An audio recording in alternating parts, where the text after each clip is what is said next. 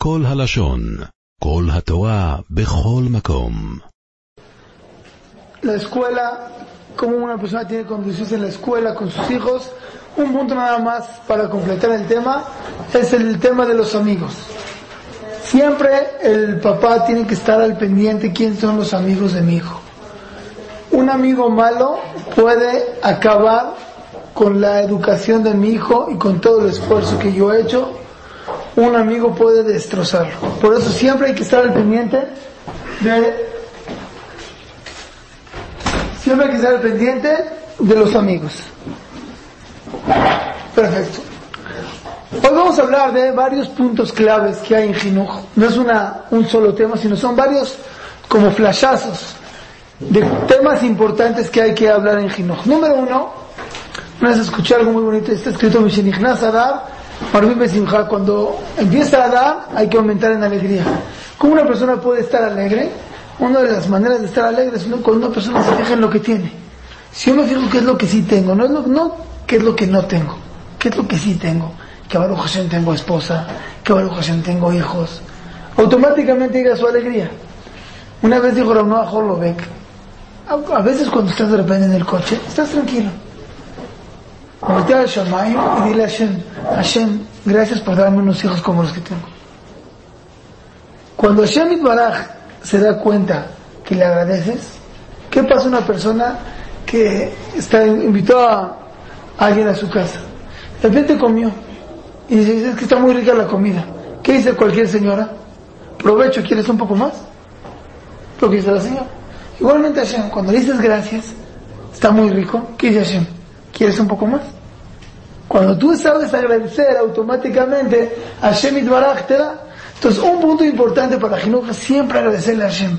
No ver, muchos no se queja. Ay, no, mi hijo así, mi hijo está muy chillón, mi hijo lo que quieras. Pero mira, ¿qué hace una sonrisa de un hijo? Dice una vez el Jazón, el Jazón dice, los niños tienen una gracia especial. Puede ser que la mamá se peleó con el niño tremendo. Un bebé de dos años y no entiende y está chillando. Dos horas sin parar, llora, llora, llora, llora, llora, llora, llora. Y la mamá se desespera. Y de repente llega el niño y le dice a su mamá, ma, y se ríe. ¿Qué hace la mamá en ese momento? Lo agarra, lo abraza y reír. Es increíble. Esa es la mala de siempre estar, tratar de estar agradecido con Hashem de los hijos que uno tiene. Pasa mucho celos. De repente llega el niño que es el príncipe de la casa, tiene dos años y ahí viene su peor enemigo. De repente la mamá se queda embarazada y el niño empieza a hacer de las suyas, se empieza a enojar, no le gusta nada, se tira, se chiquea más, todos, eso se llaman celos. ¿Cómo una persona tiene que reaccionar al tema de celos? ¿Cómo se reacciona a esta situación? Entonces, número uno, es importante que el papá sepa que es normal. Es normal. Es un sentimiento normal que nos pasaría a cualquiera de nosotros. Cualquiera de nosotros que estaríamos siendo la, la estrella de cualquier situación. Si de repente llega alguien que va a, a ser tu enemigo, vas a sentir algo feo. Entonces, ¿cómo una persona tiene que reaccionar a eso? Número uno, sabiendo. Número dos, muchos papás tenemos el error que de repente estás emocionado por el bebé que ya nació. Mi rey, mi vida, ah, lo estás agarrando, cargando, lo levantas, lo bajas, y de repente ves que tu hijo el mayor está viéndote así como que. ¿Y yo? ¿Qué hace al momento el papá? Deja al niño y agarra al bebé. Muy mal. ¿Por qué? El niño se está dando cuenta que lo que estás haciendo está mal. Ahí está que lo dejaste de hacer para agarrarme a mí. Entonces quiere decir que tu papá estás de acuerdo que me tienes que hacer más a mí de lo que le haces al bebé. Es un error. El papá tiene que seguir, mi rey, mi rey. Y el papá tiene que ser inteligente. ¿Para qué hacer? Después de 10 minutos, hacer otra cosa, no lo mismo, con tu hijo, el otro, el grande. Que de repente dice, hola, como tú eres el grande, vamos a jugar fotos. Pero no puedes decir ahorita te toca a ti. ¿Eh? Sí, pero el niño es más inteligente que tú. Él sabe que lo estás dejando porque te, te quedaste bien. Porque él El niño este es muy explorador, él sabe exactamente cada momento. Pero si tú de repente de un momento, ahora vamos a jugar otra cosa contigo, entonces en ese momento el niño siente, bueno, pues cada uno le dio en su lugar. Siempre para que el niño grande se sienta bien, dale su lugar como grande. ¿Qué es como grande? De repente llega el niño y están, van a, el papá va a ir, por ejemplo, a comprar un helado, a comprar un este. No, aquí me vas a acompañar tú, el grande. ¿Por qué? Porque tú eres grande, tú sí me vas a acompañar. Y el niño, oye, si el bebé no te va a y, el chiquito no te va a acompañar, papi, no, él está chiquito, es que Tú sí, porque tú eres grande. Entonces en ese momento viene a entender, va, va captando el niño, mira, yo tengo mi lugar también en la familia, no porque entró otro, me destronaron, yo tengo mi lugar. Otra situación importante, de repente el papá, le dice al niño, está, está con el niño chiquito jugando precioso. Después puede comentar, híjole, yo me acuerdo cómo le hacemos lo mismito al grande. Vamos a decir que el se llama Reuben. No, Reuben, eh, yo me acuerdo, uh, a ti te hacíamos todavía más. ¿Te acuerdas, mami, cómo lo echábamos? Sí, y no, y sus palabras vaciadas, sí, era increíble. Pero ya José Miguel es grande automáticamente se da cuenta que no hay diferencias. No le estoy dando más al chico que al grande. Al grande también le tocó cuando era chico y al grande le doy su lugar. Muy, muchas veces, muchas veces pasa que niños grandes, Reuben, que es el grande, de repente ya tenía cuatro o cinco años y empieza a hablar como niño de dos años. Y los papás muchas veces dicen, ¿ahora qué le pasó? Y sigue hablando. ¿Saben por qué es? como él ve que al niño chiquito le están dando más atención por sus gracias que hace, automáticamente él quiere hacer las mismas gracias. En ese momento que se hace, no se le pela. ¿Qué? No te entiendo. No te entiendo. No te estoy entendiendo. Y sigues tu vida normal. En ese momento va a ver que no camina por ahí. Por ahí no es el, no es el camino para poder llamarle la atención. Ojo, ¿Cuándo es la edad más importante de celos? Mucha gente cree que es cuando nace el bebé. Cuando nace el bebé no hay tantos celos, al revés, el niño todavía no está tan mal. ¿Por qué? Porque normalmente entre un hijo y otro son dos, tres años. A los dos, tres años es la mejor edad del niño, porque es cuando empieza a hablar sus palabritas, cuando más mamá se lo come porque dice hace gracias, o sea, hace muchas cosas que llaman mucho la atención. Lo duro del niño es cuando el niño grande ya tiene 5 o 6 años, que él ya no habla como bebé, ya va a entrar a lo mejor a primaria, ya empezó a hablar normal, ya es un niño normal de la casa, y el otro, el chiquito, empieza a hacer gracias. En el momento que el chiquito empieza a hacer gracias, entonces toda la atención de la casa se va para ahí, y el grande se pierde. Muy importante, ahí es cuando está vendiendo, es cuando más necesita el grande atenderlo. Llévatelo tú solito, de repente es que te compró un dulce porque, oh mira, tú siempre atiendes al niño chiquito, ¿sabes qué? Te mereces un regalo. En ese momento, el niño grande se le da cuenta que tiene su lugar en la casa y con eso ganamos todo. Entonces, para poder atacar a los celos, dijimos, número uno, saber que es un problema, que es algo normal. Número dos, darle su lugar como grande. Número tres, siempre darle su atención, no cuando esté atendiendo al, chico darle la atención al grande, sino al revés, buscar cómo darle atención como grande. Número cuatro, si él llega a comportarse como un niño chiquito, no hay que hacerle caso. Otro punto clave para la educación, responsabilidad. La semana pasada hablamos que en la escuela, una persona que tiene a sus hijos en la escuela, hay que enseñarle a ser responsable en la escuela. No sacarlo a la mitad de las clases, siempre preocuparse para que sus tareas estén bien hechas. Pero también dentro de la casa existe mucha importancia a, a la responsabilidad del niño. Por ejemplo, hay que enseñarle al niño a recoger su ropa. Muchas mamás son muy limpias y ultra, ultra impecables en su casa. ¿Y qué pasa? El niño tira algo y la mamá va y se lo recoge. El niño se quita su pijama, la mamá va y se lo recoge. No. Desde chicos, cuatro o cinco años, no puede ser de tres años, o cuatro años más o menos, el niño tiene que entender que él recoge su pijama. Él recoge su ropa. ¿Cómo se le hace eso? De repente llegaste tu mamá y viste que está tirada la pijama. Vas por tu hijo, esté haciendo lo que esté. Ven mi rey. ¿Qué pasó con esto? Está tirada la pijama. Ay, ma, no, por favor recoge. Nada, prende, nada, nada. Otra vez, como dijimos, autoridad. Por favor, recoge tu pijama. Pues, la recogió y la llevó. Así poco a poco. Un día también soy inteligente y de repente si Hasid, el niño está súper jugando, increíble, y lo vas a interrumpir del juego, recógesela tú, no pasa nada. Pero normalmente que el niño venga a recoger su pijama. Otra cosa que no es tan común en México, pero también es importante, que el niño aprenda a recoger su plato. Cuando acabó de comer, mi rey recoge tu plato. O ayuda a recoger a mami. O en la mesa de Shabbat. Una de las cosas importantes de la mesa de Shabbat es enseñar a los niños a recoger. Venga, mi rey, vamos, le ayudan a mami a recoger. Adelante. Pero eso es importante.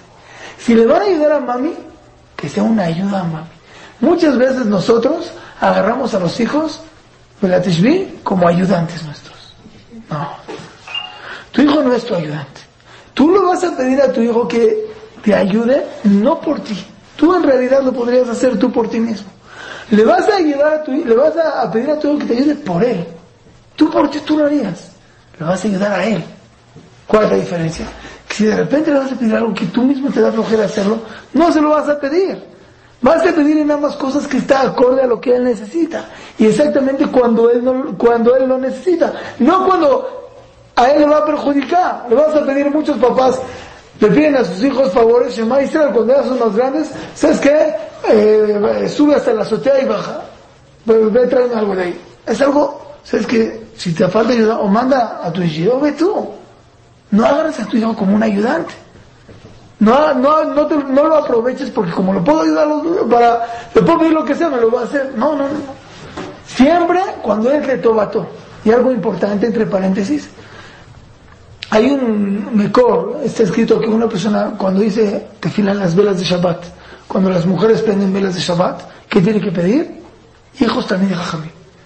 Que Hashem nos dé el de tener hijos también de Jajamim, pedirlo con mucha cabana. ¿Por qué?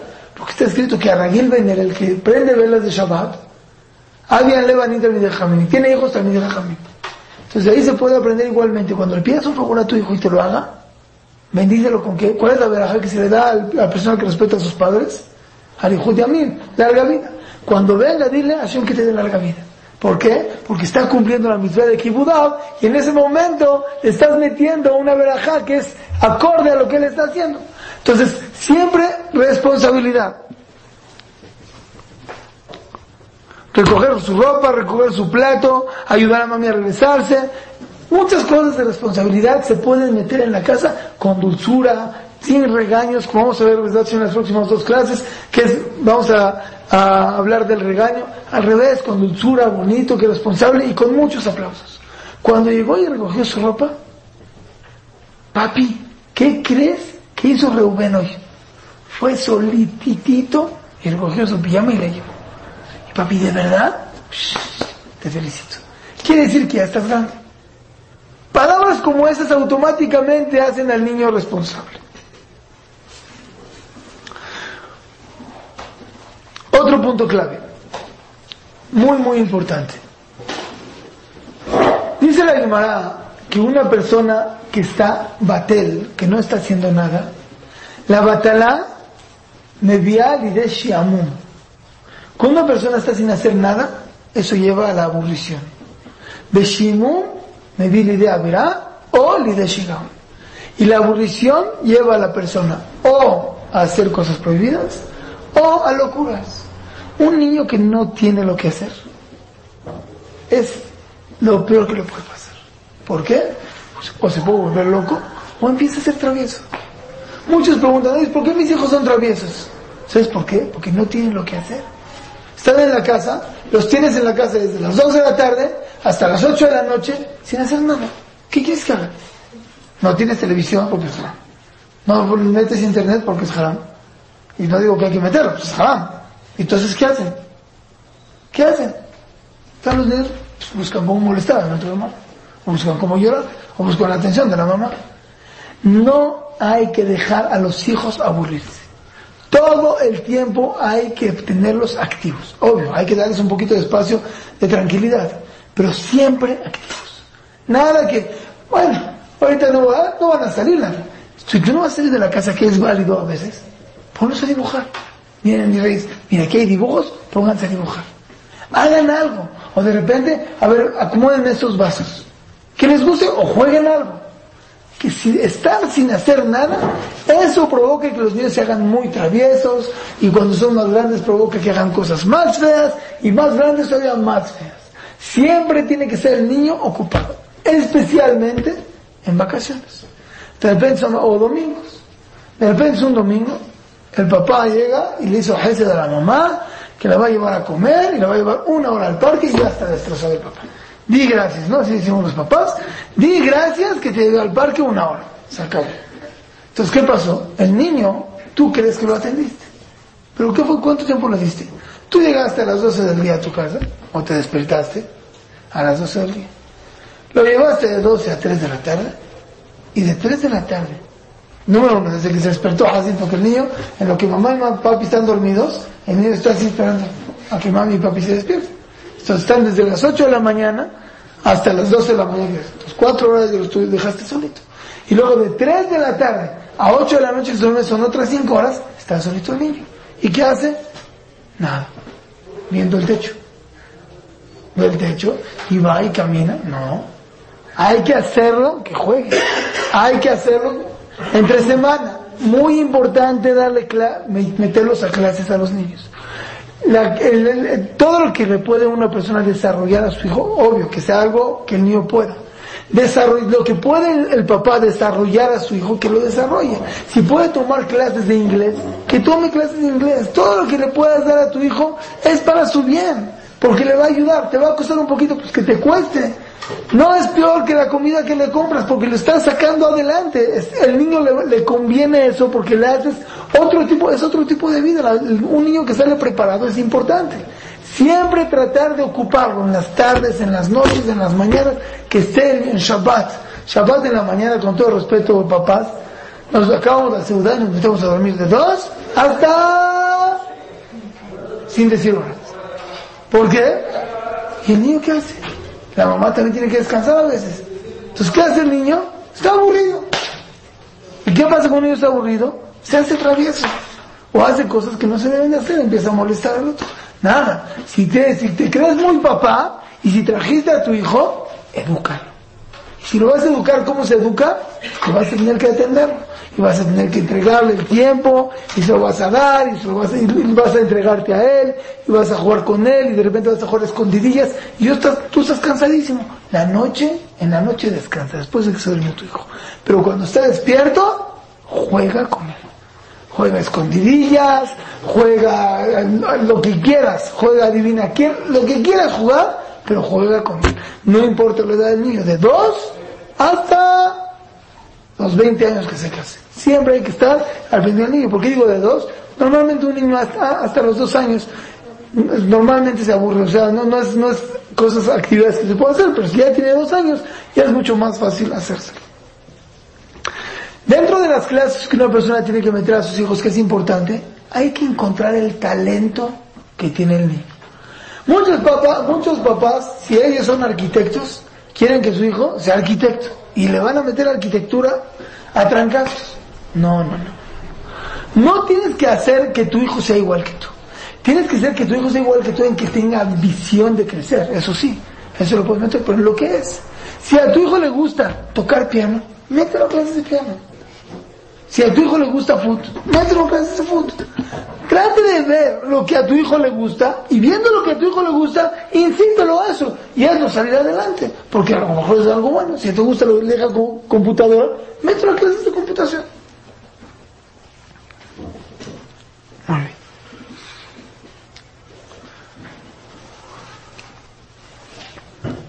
Otro punto clave. ¿Sí? Muchos papás y más los religiosos tenemos un problema grande. Es importantísimo estudiar con los niños, muy importante. Pero nuestro estudio provoca muchos problemas, porque como tú ya sabes estudiar, crees que tu hijo ya sabe estudiar. Entonces cuando estudias con él, lo presionas para que tu hijo sepa exactamente lo que tú quieres que sepa y como tú quieres que se lo sepa. Entonces de repente tú estás estudiando una Mishnah con tu hijo y tu hijo empezó a volar, ¿qué haces? lo regañas. ¿Ya? ¿Sabes qué? Ya me voy. Ya. No es justo. ¿Para qué? Soy tu papá y estoy, eh, me estoy matando para, para, estoy quitando mi tiempo. Yo podría haber estudiado y estoy haciendo. Y el niño está así, sí, papá, sí, papá. ¿Qué le estás educando a tu hijo? Que el estudio es lo más feo que existe en la vida. Porque está pasando un rato tremendamente horrible. Y una vez vi a un papá con su hijo, llama Israel. Yo, estaba el papá de un lado del escritorio, el hijo del otro del escritorio, y el papá así todo el tiempo. Enseñándole así. Ah, y yo, Shema Israel. Shema Israel, ¿qué le va a hacer? Y sí, y no entendía. Le digo, papá, no entendí. Y ay, no entiendes nada. ¿Qué pasa? El niño le agarra coraje al estudio. Eso yo lo vi hace muchos años.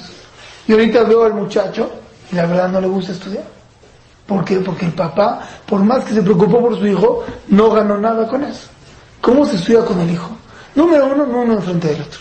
Siempre junto a ti. Cuando está junto a ti, con la mano abraza, abrazándolo. Número dos, entonces, junto a ti, abrazándolo. Número tres, prepara lo que vas a estudiar con él. Muchas veces va a estudiar el papá con el hijo, va a empezar y no se sabe el papá ni la misma. Entonces, ¿qué va a? El papá tiene que checar. A ver lo que es esto. Y checa, y checa, y checa. Y en lo que checa, ¿qué hace el hijo? No está checando, está aburrido.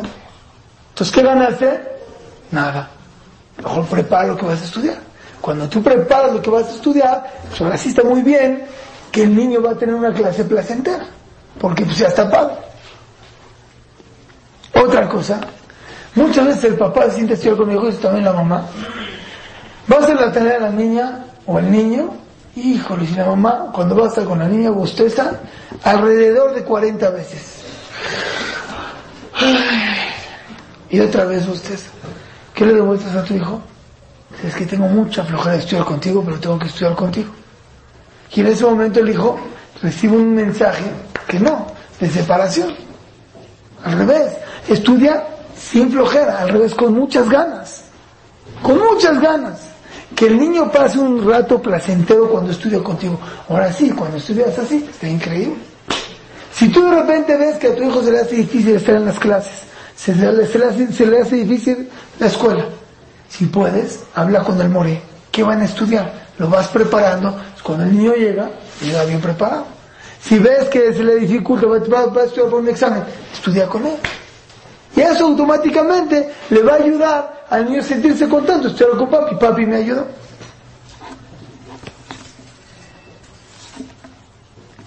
Otro punto importante. Muchas veces hay familias que la situación económica no está muy bien. Y el tema que se habla en la mesa todo el tiempo es, está muy difícil, muchos problemas, está difícil el negocio, está mal, no está bien, ¿de dónde va a sacar dinero? Pa, pa, pa. Y los hijos captan todo. No hace mucho tiempo tuvo un caso de una niña que sentía que sus papás iban a quebrar. Una niña de 8 años. Vinieron conmigo los papás. Empecé a investigar a los papás. Sí, efectivamente. Los papás todo el tiempo, la mamá, todo el tiempo se está quejando. No tengo dinero, no tengo dinero, no tengo dinero. ¿Qué pasó? La niña captó eso, se soltó a llorar. Pensó, somos pobres, no tenemos para comer. Y mami, si no tenemos para comer mañana, se traumó la niña, porque todo el santo día se la pasa hablando que está mala situación, está mala situación, y eso puede provocar un trauma a los niños. No quiere decir que a los niños hay que demostrarles riqueza cuando no es rico. Muchos papás, si van al súper, oye papi, ¿me compras esto? No, mi rey. No, no tiene nada de malo decirle, está caro. Está muy caro. No, no, no. No vale la pena gastar eso, está bien. Está muy caro. No podemos eso, no pasa nada. De ahí a que todo el tipo de niño escuche, hay problemas, hay problemas, hay problemas, hay problemas, automáticamente el niño capta y eso le puede afectar al niño a muchas cosas.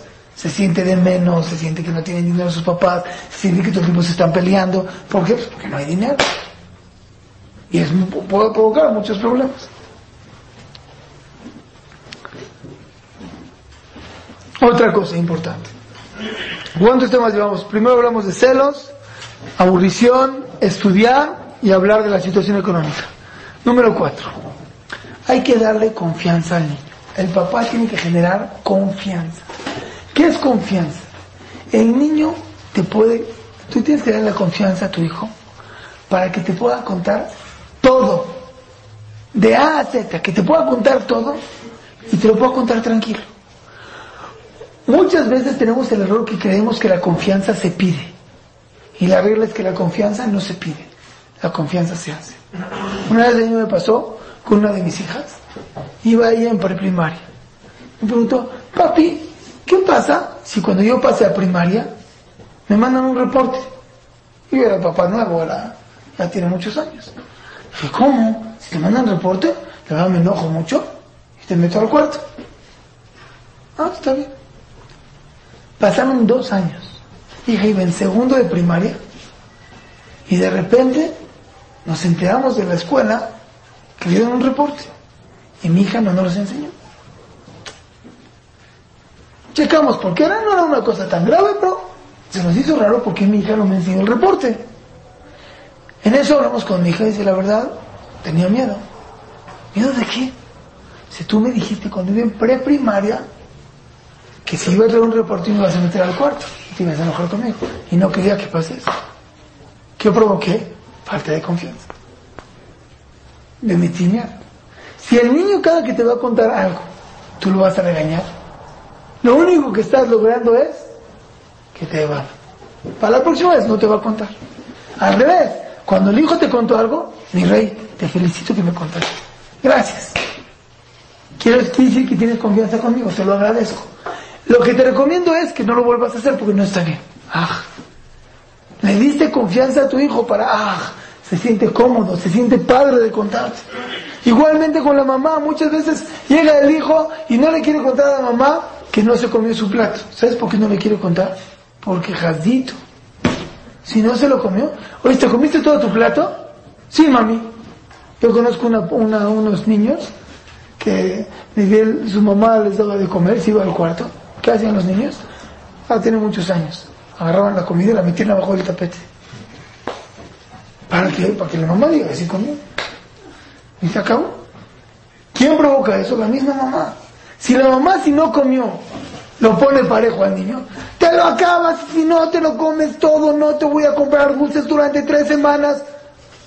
Y dice, mamá Israel, ¿sabes qué mejor sí? ¿Cómo que si me lo comí se acabó? Entonces tú estás provocando que el niño no te tenga confianza. Al revés, tienes que abrirle la confianza a tu hijo. Hacer de una manera que tu hijo se sienta cómodo, tranquilo, la mejor manera. Un punto más y ya. Viene la fiesta de Purim. ¿Sí? Cuando viene Purim, tenemos que aprender cómo meter un ambiente de espiritualidad a la casa. ¿Qué pasa cuando el niño ve que la mamá se está matando para hacer mis rahmanots. Ah, yo tengo que hablar, tengo que comprar, tengo que hacer esto, ya me volví loco, llega el esposo y le llora a la mamá al papá, no puede ser, no tengo el dinero para Y niño ve, Purim, hermano. O de repente tienen que disfrazar al hijo. ¿De qué te quieres disfrazar, mi reina? De Malcat Esther. No. Te vas a disfrazar de la chilindrina. Pero mami, yo quiero Malcat Esther. No, de la chilindrina y no, no respetamos a nuestro hijo. Él quiere disfrazarse de eso. ¿Por qué, ¿Por qué lo vas a disfrazar de lo que tú quieres? ¿Quién es el que va a disfrazar? Él. a qué? Tú quieres quedar bien con tu suegra, porque vas a llevar a los niños con tu suegra, y quieres quedar bien. Perdón, está antes bien quedar con tu hijo que con tu suegra. Disfrázalo lo que él quiere disfrazarse, como él quiera. Tienes que meter un, un, ambiente que es padre Purim, no que es un zar. Luego, jazitos, hay niños de dos años, dos años y medio. Pobres niños. La mamá lo tiene que disfrazar a fuerzas. Y el niño está llorando y le, aprieta el disfraz porque lo quieren vestir de payasito y está todo sudado, pero el niño tiene que venir de payasito a ver a la casa de la mamá. ¿Por qué? ¿Por qué tiene que sufrir el niño para que tú quedes bien? ¿Quién te permite eso? ¿Dónde está escrito? ¿En qué alajá te permite hacer sufrir a tu hijo para tú quedar bien. Si es que lo tienes que arreglar, es importante porque el niño tiene que aprender a estar arreglado.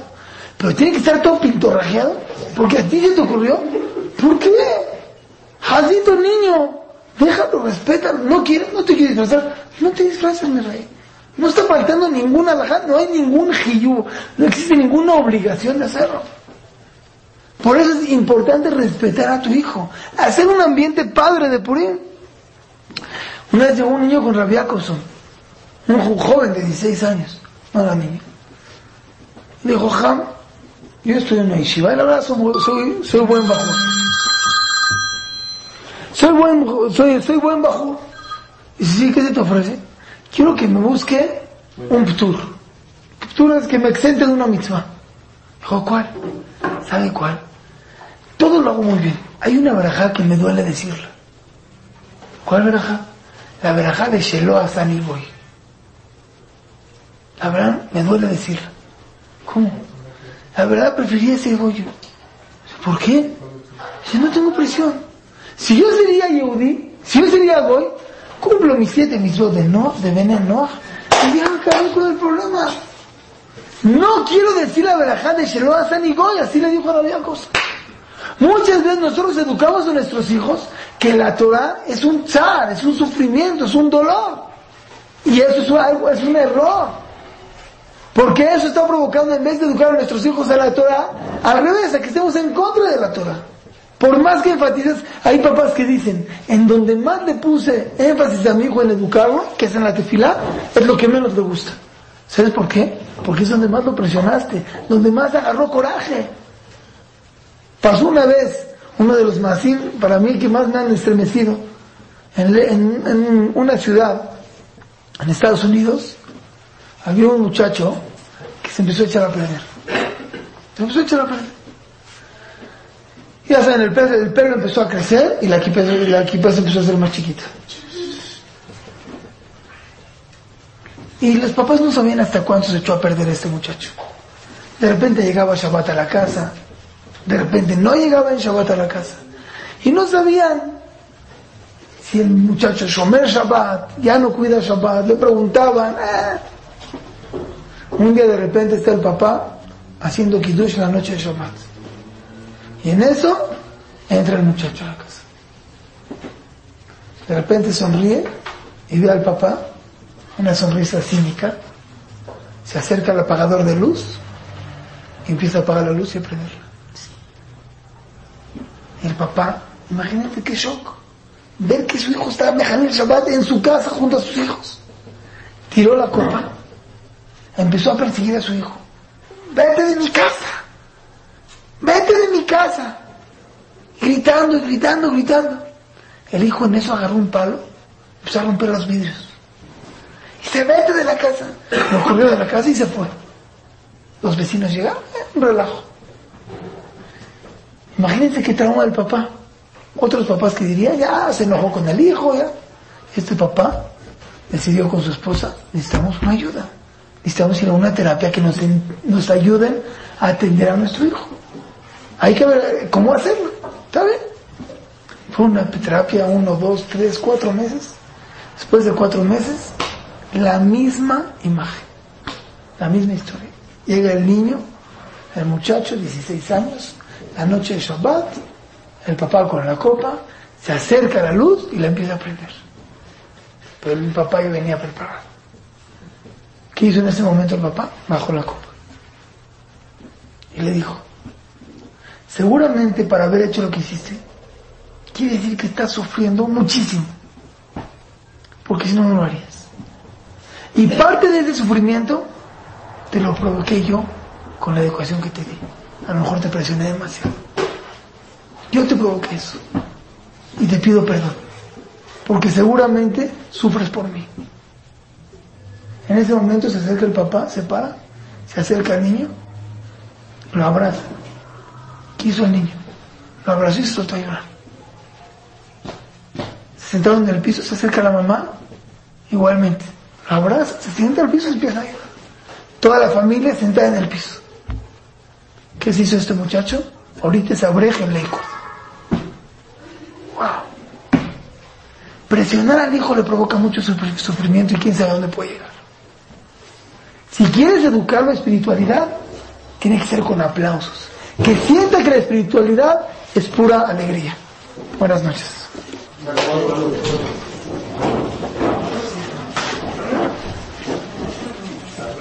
עולם שלם של תוכן מחכה לך בכל הלשון, 03 617 1111